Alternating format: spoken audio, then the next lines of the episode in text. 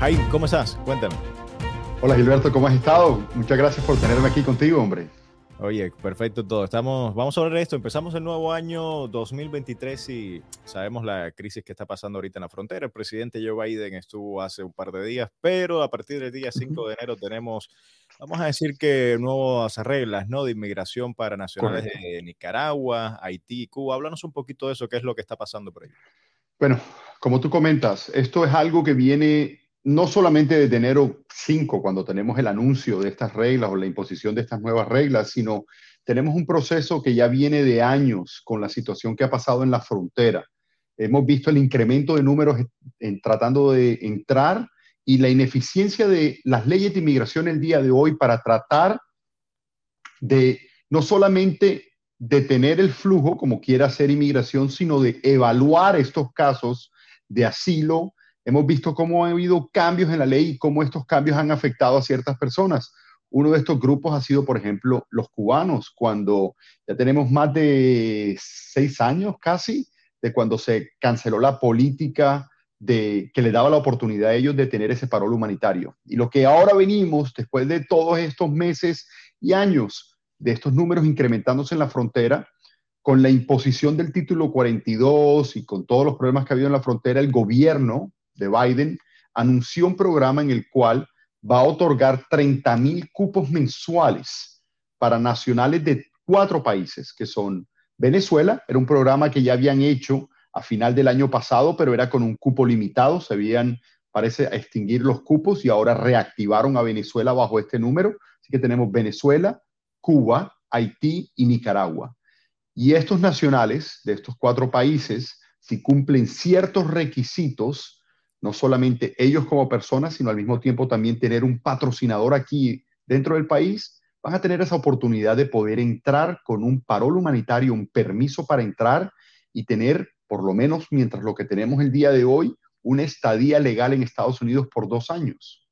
Ahorita vamos a entrar un poquito en detalle en eso. ¿Cómo, vamos a hablar de qué es lo que estaba pasando anteriormente con el caso de los cubanos y los venezolanos antes de la implementación de esta nueva política de inmigración. ¿Qué estaba pasando? Cuando se llegaba a la frontera, y conocemos un poco, hemos platicado con antelación con algunos de esos casos, los cubanos, y, es lo contradictorio, porque tenemos vigente este título 42 de salud. Ya sabemos toda la polémica que hay, la Corte Suprema se va, se queda. Sin embargo, los cubanos y muchos nacionales de Venezuela, antes de que pusieran, les dijeran que tenían que permanecer en México hace ya como un par de meses, podían entrar, eh, le hacían todo este proceso vamos a decir, de asilo político, aunque la realidad es que en muchos de los casos ni siquiera le preguntaban para qué venía a Estados Unidos, solo por saber cuál era tu nacionalidad, nicaragüense, cubano, entrabas y después era el problema, que es lo que hemos hablado, y quiero también hablar de eso, vamos a aprovechar eh, en el caso de los cubanos, cuando entraban, ¿cómo era ese proceso? ¿Le daban un parol? ¿Le daban el famoso I-220A? Después, ¿qué pasa con ellos? Bueno, eso es un enredo que hay, Gilberto, un enredo grandísimo en el cual no hay una respuesta. Y eso ha sido la gran dificultad que hay, por ejemplo, con relación a los cubanos. Cuando se sacaba esa política de, pies secos que le daba la oportunidad a una persona que se presentaba en la frontera, le entregaban el parol, lo dejaban entrar con esa parola aquí dentro del país. El cubano, después de un año y un día de estar en Estados Unidos, tenía la posibilidad de aplicar a la residencia bajo el ajuste cubano. Bajo la presidencia de Obama se acaba ese programa y queda este limbo donde por mucho tiempo cubanos eran detenidos en frontera y eran procesados bajo un procedimiento de deportación. Le entregaban la forma 220A, que la forma 220A para muchísimas personas tienen diferentes interpretaciones de lo que es. Esa simple forma es la forma que te dice si tú entraste admitido o no admitido y cuál es tu cargo de deportación, por qué de inmigración te quiere sacar del país. Y bajo esa forma, por muchas personas trataron de pelear casos de asilo, también trataron de alegar que ellos les habían dejado entrar al país por, con esa forma. Y un juez en Miami tomó la determinación que bajo la ley el día de hoy, la única forma que un cubano puede ser dejado salir en libertad de un centro de detención es bajo una fianza económica, pagar una fianza o que le den el parol. Así que si te dejan salir bajo tu propia supervisión, entonces técnicamente eso era alegatorio a un parol. Y de ahí comenzó toda esta cantidad de casos que se han tratado de presentar, tratando de hacer el argumento que la 220A o el documento cuando te lo entregan es lo mismo a una entrada legal al país, por consiguiente califican para el ajuste cubano. Eso ha sido toda esta polémica que hemos tenido por unos años ya y todavía no hay una respuesta. Estamos pendientes a que haya una respuesta de la Corte que deje saber si ese juez de Miami tiene la razón o si inmigración tiene la razón. El juez diciendo de que la 220A cuando te dejan salir es una entrada legal o inmigración que dice que no, que la 220A es simplemente un documento que te presentas para deportación, no una entrada legal.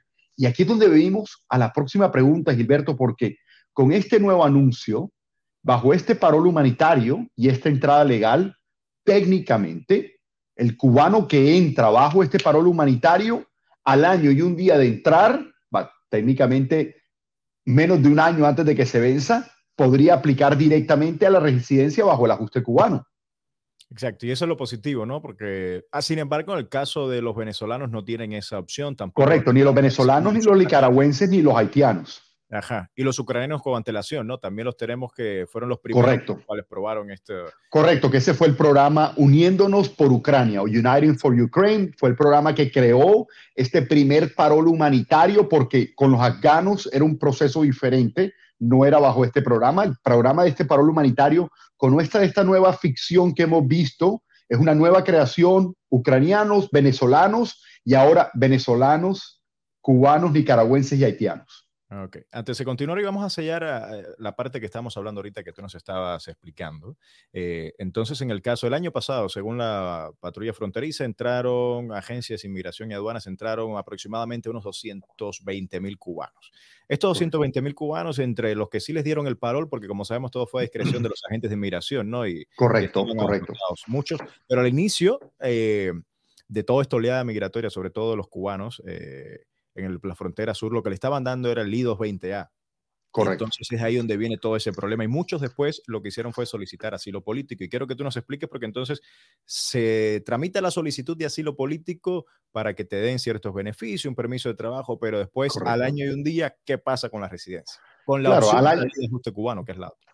Claro, al año y un día ahora tú estás amarrado con un beneficio migratorio que estás pidiendo en corte y puede ser que tu audiencia va a ser dentro de dos, tres años, ya no puedes tratar de solicitar la terminación de este caso porque tienes un beneficio que has pedido, eso te va a complicar esa terminación y ahora tú estás tratando de ir a inmigración para someter un caso de ajuste bajo el ajuste cubano, pero más, lo más seguro es que inmigración te va a decir, no te lo puedo adjudicar, ni siquiera te puedo decir si estás en lo correcto, que ese documento 220A o el parol que te entregaron, que sí te da la oportunidad de aplicar al ajuste, te lo puedo resolver porque todavía tienes un caso pendiente en corte, tienes que ir a corte, ahora corte trata de terminar el caso, Gilberto, y eso se vuelve un enredo, que es lo que hemos visto en este último año. ¿Qué va a pasar con... Ah, eh, es una pregunta a la imaginación, ¿no? ¿Qué va a pasar con toda esta gente? Toda esta gente que han pedido eh, estos procesos de, de asilo político pensando que al año y un día tenían la oportunidad de solicitar la ley de ajuste cubano, todo ¿Qué va a pasar con todos ellos? ¿El sistema de inmigración colapsará? ¿Qué va a pasar? Bueno, técnicamente lo mejor que podría pasar es que encontremos o que nos llegue ya una respuesta con relación a la determinación de si la 220A, dejarte salir con esa supervisión propia, es una admisión al país. Y si eso llegara a ser posible, entonces sería una solicitud masiva para terminar estos casos en corte para sacarle ese peso de corte y que ahora todos estos casos sean adjudicados en la oficina de USCIS o UCIS, como le decimos en español, para que ahí se haga la determinación de la residencia. Pero de alguna u otra manera siempre hay que, hay que ir a corte con el tema del juicio del asilo político. Hay que pasar por ese proceso y después se va al otro, porque ya, ya se inició, ¿no? Correcto, habría que solicitar una terminación, exactamente. Ok, complicado. Y ahí llegamos al problema grandísimo que tenemos ahora mismo con cortes, y esto es para todo el mundo el número lo has reportado tú en un número de ocasiones. Hay corte, se supone que hay más de un millón y medio y ese número yo creo que ya lo sobrepasamos. Si tú me estás comentando, por ejemplo, la cifra que me diste ayer son, ¿cuántos? 220 mil cubanos. Esos son 220 mil cubanos que van a ir a ese número, más los, los venezolanos, más los hondureños, más los nicaragüenses, más los colombianos. De Colombia está entrando un número, un récord, número que no hemos visto en décadas de personas, de colombianos tratando de entrar al país. Lo vamos a ver también con peruanos, Gilberto, ya yo lo estoy viendo, ya eso se está representando en las consultas que estoy haciendo. Es importante entender que cuando hablamos sobre inmigración en Estados Unidos, la migración en Estados Unidos está influenciada directamente a la situación sociopolítica y económica de Latinoamérica, del Caribe y Latinoamérica. Sí, que cada vez que hay algún cambio eh, político, como tú dices, socioeconómico, pues rápidamente la gente, quien puede, intenta moverse, ¿no? Pues sobre todo para venir aquí a Estados Unidos. Incluso el presidente de Colombia estuvo pidiendo que eh, autorizara, ¿no? Que Washington autorizara un, un tratado de protección temporal, ¿no? Claro, pero eso es ilógico en su parte porque es importante entender que cuando el TPS es anunciado es porque hay una crisis que ha sucedido en el país, ya sea una crisis ecológica, como pasó con los huracanes en los 90 y en el 2000 con relación a Centroamérica, una crisis de seguridad, como pasó en Centroamérica, una crisis de seguridad social, económica, alimenticia, eh, de seguridad, como pasó en Venezuela, el terremoto de Haití, la guerra en Ucrania. Estamos hablando de un patrón y que el presidente de Colombia venga a pedir un TPS para los colombianos, por mucho que sería una ayuda excelente para el grupo de colombianos que se encuentran en Estados Unidos, es como si el mismo presidente estuviera reconociendo de que él está en crisis. Claro. Hace poco, bueno, Jaime, tú sabes, hace dos días estuvo el presidente Joe Biden, estuvo por ahí en la frontera, le mostraron un poco, los agentes de inmigración y aduanas le mostraron parte del tráfico de estupefacientes, de droga, todo por lo cual también atraviesan y muchas veces se usan a los inmigrantes. Eh, no sé si tuvo la oportunidad, creo que no vio mucho realmente la crisis que se está viviendo en El Paso, donde están sobre todo muchos venezolanos que están allí en, las calles de la ciudad, lo tienen, es una... No, y, y, en parte lo limpiaron antes de que pasara, porque sabemos que hubo un reporte... Eh, a comienzo de semana o final del fin de semana de una redada que hubo para limpiar las calles que estaban al frente de la iglesia. Así que en parte parece que estuvieron limpiando un poco antes de que llegara el presidente. Y eh, en este caso, todos estos inmigrantes que hay allí, que están ya en el suelo estadounidense, que están en el paso, y la mayoría de ellos, por lo que he visto en los reportes, son venezolanos. Eh, Correcto. ¿Quiénes son ellos? ¿Qué pasa con ellos? ¿En qué proceso de están? En estos reportes que estuvimos escuchando sobre las personas que se encontraban fuera de la iglesia, estas son personas que no han sido detenidas ni procesadas por inmigración. Así que estas personas todavía no tienen un récord migratorio, no tienen un citatorio con ICE, no tienen una fecha en corte. Por consiguiente, esa era la razón por la cual ICE fue a hacer esta redada. Si una persona ya ha sido detenida por inmigración, procesada en la frontera, ya tiene un récord establecido con inmigración, esta persona no tiene, siempre y cuando se esté reportando o esté atendiendo sus cortes, no va a tener ningún problema de ser detenido ni va a ser vuelto a ser procesado. ¿Y cómo llegan ahí? Es decir, estas personas cruzaron de manera ilegal y se quedaron allí varados allí. Correcto, porque es importante entender que en la frontera tenemos dos, digamos que, dos sistemas de protección. Está el de la frontera y está la milla 100, eh, donde te van a hacer una revisión adicional de tus documentos cuando sales de esa franja fronteriza, muchísimas personas se quedan dentro de esa franja porque no pueden cruzar. Bueno, vámonos al plato fuerte. Estuvo, estuvo buena esta conversación para tener un poco el contexto de lo que está pasando, para que la gente sepa. Y se desconoce mucho sobre todo lo que ocurre en la frontera, porque sabemos son distintas, la de Texas, la de California, Correcto. y sobre todo con los distintos nacionales, los procesos de inmigración. Y desde mi punto de vista, y lo hemos platicado con antelación, es un caos realmente. No es que sea una crisis, porque la crisis, estos influjos migratorios lo vemos constantemente, pero sí es el caos en el proceso de inmigración de cómo tú vas a procesar a toda esta gente. Correcto. De la eliminación de permanecer en México. Yo estoy de acuerdo contigo con lo que tú comentas. Eh, eh, es importante también saber de que esto no es algo nuevo. Sí, estamos viendo números, pero estos números también han sido influenciados por la pandemia, han sido influenciados por los cambios sociales, como habíamos hablado en Latinoamérica. Pero el flujo migratorio en la frontera eh, siempre ha existido. Y entre más los años pasen, más el número va a aumentarse. Es la naturaleza. El problema que tenemos no es tanto la crisis que hay en la frontera, sino, uno, la ineficiencia de la ley y la ineficiencia de la aplicación de la ley. En muchas ocasiones estos casos, por ejemplo, de asilo, ni siquiera son evaluados bajo miedo creíble. Hay muchísimas personas que tienen la oportunidad y la necesidad bajo un derecho que existe el día de hoy en la ley. Existe el derecho de solicitar asilo. El problema es que no tenemos un sistema que evalúa quién de verdad amerita el asilo y quién no lo amerita, qué casos se deben dejar aprobar o pasar y qué casos no. Y ahí es donde está ese problema que estamos llegando el día de hoy. Claro, porque si realmente funcionara eh, la aplicación de la ley de inmigración en la frontera, digamos que si tuviéramos ya estos procesos establecidos, los filtros, de tal manera que la persona sí se pudiera presentar. Al final lo que tenemos en el medio es, es la política, ¿no? Porque yo con el tema del título 42, yo digo, bueno, pero la realidad es, sí, es cierto, estamos viendo este flujo constante de inmigrantes, ¿entiendes? Pero la ley es la ley, ¿no? Y para eso tenemos el, el imperio de la ley en este país. Entonces, realmente no, no, tiene por qué existir el título 42 cuando ya nos, es decir, implementarse cuando nosotros estamos, ya avanzamos, salimos de, de la pandemia. Entonces, la están Correcto. usando un elemento regulatorio por ahí. Claro, y el título 42 no nos está llevando y no está llevando a la frontera a ningún tipo de beneficio y eso es importante entenderlo. Por mucho de que haya apoyo por ejemplo, de ciertos gobernadores o de ciertos sectores en este país para la continua aplicación del título 42, lo importante que hay que entender sobre esto es que el título 42 no crea ningún tipo de sentimiento adverso en la gente.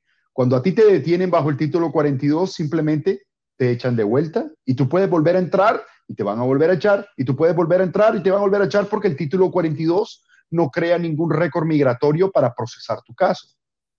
Y sin embargo, tenemos esa excepción, ¿no? Que, que estábamos viendo con los cubanos, los nicaragüenses, sí se les permitía entrar y se dejaba. ¿Era una manera, crees tú que era una manera de aliviar un poco lo que estaba pasando en la frontera? ¿O porque si estamos implementando el título 42, me parece claro. debería ser entonces para todos? Correcto, y era una forma de aliviar el flujo en la frontera porque lo estamos viendo el día de hoy. Yo estoy viendo casos en mis consultas que tú dices, a estas personas no les preguntaron nada, no tienen ninguna información de que se les entregó en ese momento, como hay otros casos que inmediatamente inmigración los analiza. Así que la determinación que está haciendo el oficial de inmigración en un lado, en una esquina, en un shift, en una misma, digamos que cambio de horario, en el misma garita o en el mismo lugar, es muy diferente. Claro, depende hasta el ánimo que tenía el agente de inmigración ese día. Si se levantó, si tuvo un buen desayuno y se tomó el café que tú te estás tomando, esa persona dijo, entren todos. Y conozco, conozco muchas personas que fue así, entren. Y otros que le dijeron, no, al otro día dijo, no, no entran o, Correcto. o se demoran más. Eso es lo que yo le digo a todo el mundo cuando estamos haciendo una consulta, por ejemplo, y me preguntan, de la misma forma como un turista entra o una persona en la frontera, si el oficial de inmigración tuvo problemas con su esposa, lo mordió un perro, se le regó el café, alguien le gritó cuando iba de camino para el trabajo, si se levantó de mala gana, así es como va a actuar. Son personas y esa discreción entra en ese momento. Y a la larga lo que estamos viendo también desde el punto de vista de, de seguridad nacional es que también se carece de, de un proceso de, de, escrutinio, de investigación allí para cada uno de, las personas que están ingresando, porque sabemos que muchos ni siquiera le preguntan, eh, oye, ¿qué hacías tú en tu país de, origen? ¿no? Las, muchos están entrando, la verdad, y no sabemos y muy, no tienen cómo ni siquiera saberlo. Las autoridades de inmigración no tienen cómo conocer a una Correcto. persona que tuvo antecedentes penales en cualquiera de estos países y eso es una realidad. Correcto. Y al mismo tiempo también están dejando por fuera muchísimos casos que de verdad ameritan la necesidad. Por ejemplo, y eso lo vamos a ver, que uno, uno de los problemas que yo tengo con uno de los anuncios que se hicieron a comienzo de año, en enero 4, cuando el presidente salió con todas estas nuevas regulaciones, es la implementación de esta nueva aplicación para solicitar tu cita para presentarte en la frontera. La Me parece cuál, ilógico que CBP One, claro, que ah. si el día de hoy tenemos un problema grandísimo donde no tienen ni siquiera una forma de cómo analizar estos casos, con esta nueva implementación de esta aplicación va a ser muchísimo peor. Y también vamos a dejar por fuera muchísimas personas. Gilberto, yo como abogado en todos mis años, más de una década de experiencia en este tipo de trabajo, hay personas que vienen de Centroamérica, de Suramérica, del Caribe, con un conocimiento mínimo del español, con un lenguaje nativo, con su lenguaje indígena, cual no pueden tener acceso a una computadora, a un celular, y ahora pedirles a ellos que ellos puedan ahora llenar esta aplicación, siendo que posiblemente estas personas tienen un caso de verdad, de cierto abuso, de cierta discriminación que amerita por lo menos la posibilidad de la evaluación del caso de asilo, lo vamos a dejar por fuera, por este acceso a tecnología. Y es lo que, ahorita vamos a entrar en ese detalle, es lo que le está pasando a muchos cubanos ahora en la isla que están tratando de ingresar a este formulario. Entonces, tienes que hacerlo a través de la aplicación CBP One. Pero entonces, para tú activarlo, tú como el beneficiario de este patrocinio, eh, tienes que poner eh, tu rostro, ¿no? Para poder activar todo este proceso. Pero la realidad es que el, no hay internet, la banda ancha de internet no, existe en Cuba, no es suficiente. Y lo vimos también hace un año con el permanecer en México y la implementación también hace dos años del título 42 de salud. Los que se quedaron en México, como tú dices, muchos de ellos centroamericanos, pero la mayoría no tienen ni siquiera el acceso al internet, ni, siquiera sabían estos albergues allí de Baja California, que son los cuales tengo conocimiento, qué, qué se podía hacer con eso. Y yo creo que ni nosotros, de repente te dice, mira, tienes que hacer un trámite nosotros ahora para, no sé, para una embajada a otro país, esto es una aplicación y tú tienes que leerlo cuántas veces y, y a lo mejor y la barrera también del idioma. Porque tú sabes, que, no porque se escribe desde el, desde el término jurídico, ¿no? Desde el término legal muchas veces y, y, ni siquiera en el idioma uno dice, bueno, espérate, pero ¿qué significa? ¿Qué es lo que quiso decir? Eh, Correcto. ¿Significa, está hablando de mí o de la otra persona? ¿Es mi información o lo de la persona que me está patrocinando? Eh, o te dicen, tienes que poner tales documentos y tú dices, bueno, pero es uno de ellos o son todos, eh, y al final siempre va a recaer a la discreción en el otro lado de la pantalla y quien va a recibir esa información de decir, esto es suficiente o no. Correcto, 100%. Vamos ahora a este LIDI 134A, 134A, este nuevo proceso. Eh, ¿Qué has sabido tú de los venezolanos? ¿Cómo les ha ido a los venezolanos en estos últimos dos meses con eso? Bueno, yo tuve la gran oportunidad de ayudar a muchas personas con este proceso, la oportunidad de que les aprobaran y después llegamos a un punto donde hubo un estanco. Y tenemos gente que desde octubre todavía no ha recibido respuestas sobre esas aplicaciones iniciales. Ahora, basado en este nuevo anuncio, sabemos que estas personas no necesitan reaplicar y que posiblemente sus aplicaciones van a entrar bajo el bulto de estas nuevas 30.000 peticiones mensuales.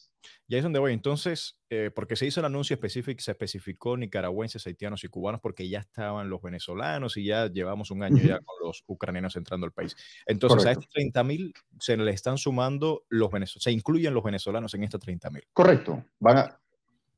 Correcto, los 30 mil es 30 mil dividido en cuatro. No sabemos las partes, o sea, aquí no es de partes equitativas, eh, cada petición se va a revisar eh, de forma individual y la aplicación va a ser determinada bajo una discreción, discreción humanitaria.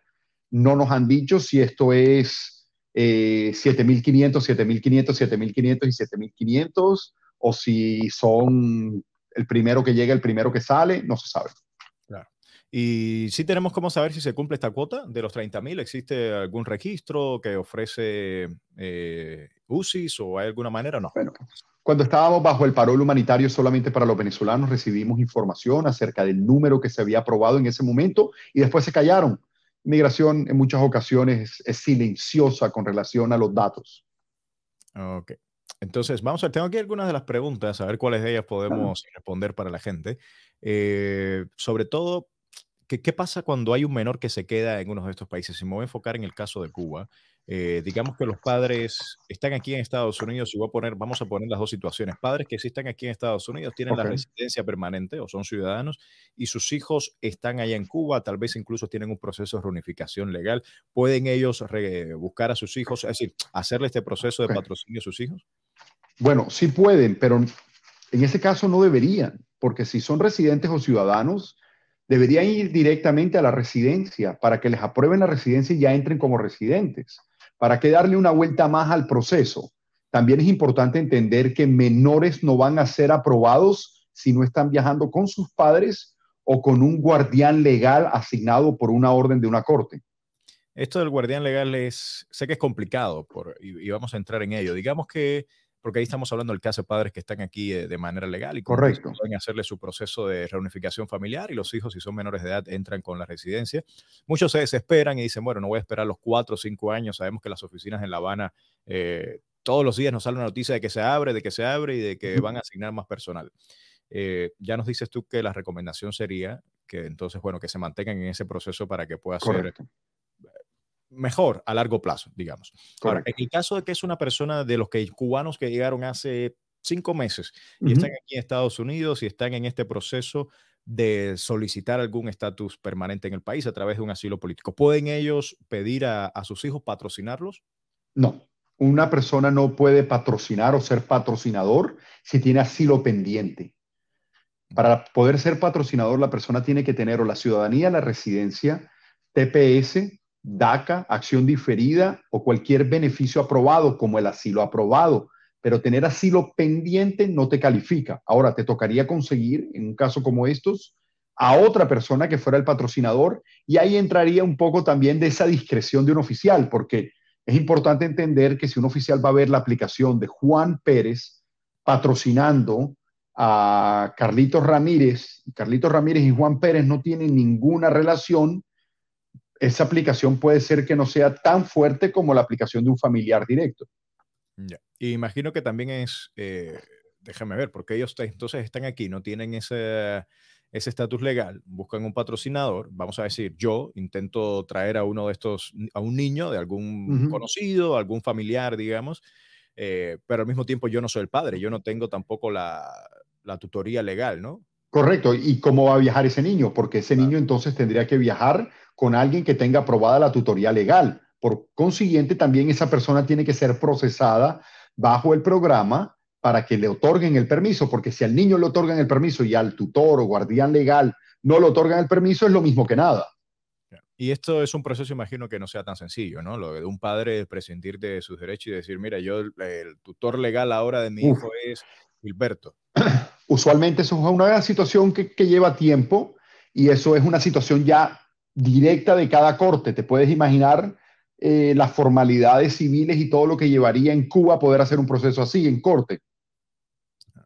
En este caso, ¿qué pasa cuando, por ejemplo, un patrocinador eh, pone en este, en este sistema? Un patrocinador eh, abre este patrocinio a distintos miembros de la familia y resulta, porque hay que hacerlo uno de manera individual, ¿no? Entonces, y resulta que, mira, no le llegó a los menores y solo pueden venir los mayores. Pues, ¿Cómo sería en ese caso? ¿No pueden salir entonces los menores? Digamos que le a los papás, pero los niños Exactamente, no podrían salir los menores y esa es la gran dificultad de este proceso, que usualmente lo que tú tratas de hacer es conectarlos eh, y que todos se lo den juntos. En mi experiencia ha sido todas las familias se los han dado juntos, pero pueden haber posiciones donde inmigración nomás lo otorga a tal persona y no a los otros. También puede ser que, por ejemplo, los padres tengan pasaporte y los menores no tengan, y si no tienen un pasaporte válido, no califican. Vamos a explicarle, bueno, tú me explicas a mí, también vamos a explicar a las personas que nos están escuchando y nos están viendo, ¿por qué es que el gobierno estadounidense tiene todos estos requisitos y vamos a decir que es tan estricto con el tema de los menores de edad? Ah, para que no haya un tráfico de menores. Eh, esto se presenta y es muy fácil para que haya un tráfico de menores, trata de blancas, como se le llama, eh, y esto crea un problema grandísimo y lo peor que el gobierno americano quisiera fue una crisis donde se han robado niños de un país para traérselos para acá. Claro. Sí, porque yo sé que muchas veces las personas, ¿no? En el desespero y, uno siempre lo ve como desde el punto de vista humano más cercano, ¿no? Lo familiar. Pero Correcto. Si son un niño, si al final viene para estar con la familia, que lo quiere, que lo va a ayudar, pero no vemos lo que está detrás de todo esto, ¿no? Todo lo Correcto. Humano, y ellos no, ven, ellos no ven fotos, ellos ven papeles. Eh, eh, al mismo tiempo, las reglas son bien explícitas con relación a todo esto y es importante entender, Gilberto, que estas reglas no son como para pasárselas por debajo. Una persona que es un patrocinador tiene que entender realmente qué es lo que está firmando. Esto no es simplemente, ah, yo te firmo el papel que tú quieras para traerte a quien tú te quieras venir. Estas responsabilidades son graves, son consistentes con la ley y le pueden afectar a una persona basado en lo que pueda o no pasar con este beneficiario cuando esté aquí en Estados Unidos. Es importante entender que el patrocinador se hace responsable 100% del porvenir y bienestar de esta persona en Estados Unidos y de ayudar con cualquier costo económico que la persona tenga para que la persona no sea una carga pública para el gobierno. Exacto, que ese es el principal punto. Ya estamos viendo ya, usted ve en las redes sociales, tal vez hasta tú también, ya personas que dicen, eh, ya estoy ofreciendo mis servicios de, patrocinador, lo que usted necesite, otros que están llenando, le llenamos la documentación que no es en realidad no es una documentación complicada, pero sí, sí sé que el término legal, ¿no? La manera en que se escrita, pero ya vemos ya también esto, cómo es que la gente se va a aprovechar, eh, pero lo que no sabe, o, si lo sabe, no, no les interesa es la repercusión legal que puede tener. correcto, correcto. Si pones estos papeles, ¿no? Tú dices, bueno, voy a patrocinar a cinco. Eh, ustedes páguenme cierta cantidad que yo los meto aquí y los traigo, pero después, ¿cuáles pueden ser las consecuencias? A esa persona se le puede sentar en el sofá de la casa y decirle, oye, tú eres mi patrocinador, ¿eh? Y tú me tienes que ayudar. Y tú me tienes que ayudar, exactamente. Vamos a, bueno, ahorita estábamos viendo cómo, Sabemos que no va a ser un visado, y esto es algo interesante, es decir, a la persona no le ponen un visado y tú me cuentas, me platicas un poco ahora el caso de los venezolanos, que es lo más reciente que tenemos, lo de los cubanos ahora están viendo a ver cómo es que va a ser. Eh, ¿Cómo es que entonces tú sales del país donde estás? En el caso, por ejemplo, de Cuba. ¿Cómo sales tú de Cuba si, si no tienes una visa, llegas al aeropuerto? Cuando llegas aquí en Estados Unidos, ¿qué, qué papel te piden? Te, te, dan una autorización de viaje y esa autorización de viaje es un permiso para entrar a Estados Unidos. Ese mismo permiso con esa autorización de viaje es lo que te va a dar la oportunidad de entrar eh, y que te van a evaluar al momento de inmigración aquí. Ok. Es decir, que no vas a tener ningún tipo de, de problema a la hora de llegas a tu aeropuerto y te dicen... No, las aerolíneas te van a dejar abordar. Si tú tienes la autorización de viaje, las aerolíneas te van a dejar abordar. Eh, y, y, y, Estados Unidos te va a dejar entrar. Pero ahora también podemos ver que no solamente salir de un país es salir del país. O sea, puede ser que autoridades cubanas pongan problema a personas para salir. Claro, claro, sí. Eso es lo otro que hay que empezar a ver, por eso te digo que va a ser, y lo estábamos hablando ayer aquí en la casa, mi esposo y yo, ¿no? Porque decíamos, ok, pero sabemos cómo funciona este gobierno, entonces tú le llegas ahí, ellos tienen que pasar algún memorando a, a inmigración, a aduanas allá en Cuba, y de que, mira, quien te presente este tipo de documento, pero sabemos que ellos tienen un control estricto, entonces, Correcto. están como te dice, mira, yo no no te permito no la me importa que ya, a mí, yo no te permito la salida del país, a mí no me importa lo que, lo que tú quieras. Además, también cómo vas a salir para volar. Tú con ese papel no puedes volar para Nicaragua para después venir para acá. Sí, y ahí es donde vamos al otro punto, que es para explicarle a la gente. Después de ese día 5, toda la persona, y quiero que tú me digas, ¿qué pasa con todas las personas que intentan ingresar por la frontera sur? Correcto. Que después quieran solicitar. Bueno, primero que todo, cualquier persona que se encuentre dentro de Estados Unidos o que ha cruzado la frontera de Estados Unidos no califica para este programa. Tiene que estar fuera del país. Y ahí viene el otro problema, lo que comentabas ahora mismo. Una persona que cruce la frontera de Panamá o México de forma ilegal después de la fecha de la implementación de este programa, enero 5, no califica para este programa. ¿Tienes tu idea? ¿Es conocido qué haya pasado con esta gente que, que, está por allí? No sé, digamos los que entraron ese mismo día 5 y vimos las imágenes de cubanos y venezolanos. Bueno, los venezolanos la verdad que los tienen ahí ya apartados. Pero en el caso de sí los cubanos que le estaban dando todavía como ese chance, esa oportunidad y de repente le dijeron, mira, el presidente eh, dijo esto, esta es la nueva norma y aquí no pueden entrar. Ellos los regresaron a México, les dieron un chance Sí. ese mismo día. No, no, que fue no sabemos. Lo de pies secos, pies mojados, ¿no? Así funciona. Claro. De un minuto a otro. Exactamente, de un minuto al otro. Y, y es, y ese es el limbo donde se va a quedar muchísimas personas que están ahí en el aire. Y también tenemos un grupo de personas que venían en camino. Por ejemplo, la razón por la cual dicen México y Panamá es porque de toda Sudamérica muchísimas personas cruzan por el tapón del Darién, que es la selva que se encuentra separando eh, Colombia de Panamá. Eh, entran por pie por ahí y cruzan la frontera de Panamá de forma ilegal. Así que hay muchísimas personas que ya iban en camino, que cruzaron y que en este momento no van a poder calificar venezolanos tratando de entrar. ¿Cuál es la recomendación a todas estas personas que están ahorita allí y se quedaron en la frontera sur o frontera norte? Porque muchos tal vez intentaron hasta por Canadá. Aquí se intentan por todos lados llegar a Estados Unidos. Los que están Claro. en el caso, por ejemplo, de México, que, ¿cuál es la recomendación para ellos? Técnicamente, si ellos entraron a México antes de enero, enero 4, que fue el momento del anuncio de este programa, ellos deben tener, no deben tener ninguna dificultad para poder solicitar el parol, pero están en un limbo porque se encuentran en México o se encuentran en su país. Así que esto es una cantidad de preguntas que hay donde el gobierno todavía no tiene respuestas y no sabemos cómo van a implementar, porque cada vez que el gobierno implementa un programa, crea una cantidad de incertidumbres más grandes de las que pensó contestar. Sí, porque no tienen la capacidad, creo, de poder abarcar todos los posibles escenarios, porque ahí, Correcto. ok, la persona que cruzó por México, pero tienes el que realmente está en México, pero por donde salió fue por Nicaragua, entonces lo que tienes es un permiso. Correcto, correcto. si Y otro de, los, otro de los puntos importantes para hablar sobre esto es que eh, hay, hay una cantidad de detalles. Por ejemplo, si a ti te deportaron en los últimos cinco años, no calificas para este programa. Hay una cantidad de gente que ha sido deportada. Hay una cantidad de cubanos que han sido deportados en los últimos cinco años, venezolanos, haitianos, nicaragüenses. Ellos no califican. De la misma forma, si tú tienes ciudadanía, residencia o algún estatus de protección o de refugiado en otro país, no calificas. Eso todavía también. que pueden estar muchos, eh, vamos a decir en este caso, cubanos que estén ahí en México, que tal vez llegaron a México diciendo, tengo aquí mi residencia mexicana, aprovechamos la frontera de Estados Unidos, pero ya a ellos Correcto. se les cerró. No tienen la oportunidad de este programa. Exactamente, exactamente. Lo vemos también, por ejemplo, muchos cubanos tienen, una, tienen la posibilidad de la nacionalidad española, eh, venezolanos tienen también la posibilidad de la nacionalidad española, italiana, portuguesa, por sus ascendencias, y de otros países también tienen, tendrán esta posibilidad, no pudieran aplicar. Claro, ese es, ese es el otro punto, ¿no? ¿Cuántas personas que... Eh, buscaron esas, esas vías como la, ruta de escape, tener esa residencia, esa ciudadanía de otro país, en el caso de los españoles por la memoria histórica, etcétera, para poder salir, pero ahora por esta vía no va a ser. Eh, Correcto. ¿Cómo, bueno, no sé, habíamos hablado, me habías hablado un poquito del caso de los venezolanos. ¿Tenemos idea al final de una manera, alguna cifra de cuántos eh, se han entregado, cuántos procesos estos se han aprobado? ¿O es muy difícil de saber? Es muy difícil de saber, es muy difícil de saber exactamente porque esos números no son tan directos. Claro. Déjame ver algunas de las preguntas que tengo. Mira, una pregunta interesante. Dice una persona que dice, si, si tiene, vives aquí en Estados Unidos, si tienes tu residencia vencida, sabemos la, decidia y ves lo que sucede, ¿puede eh, iniciar este proceso de patrocinio?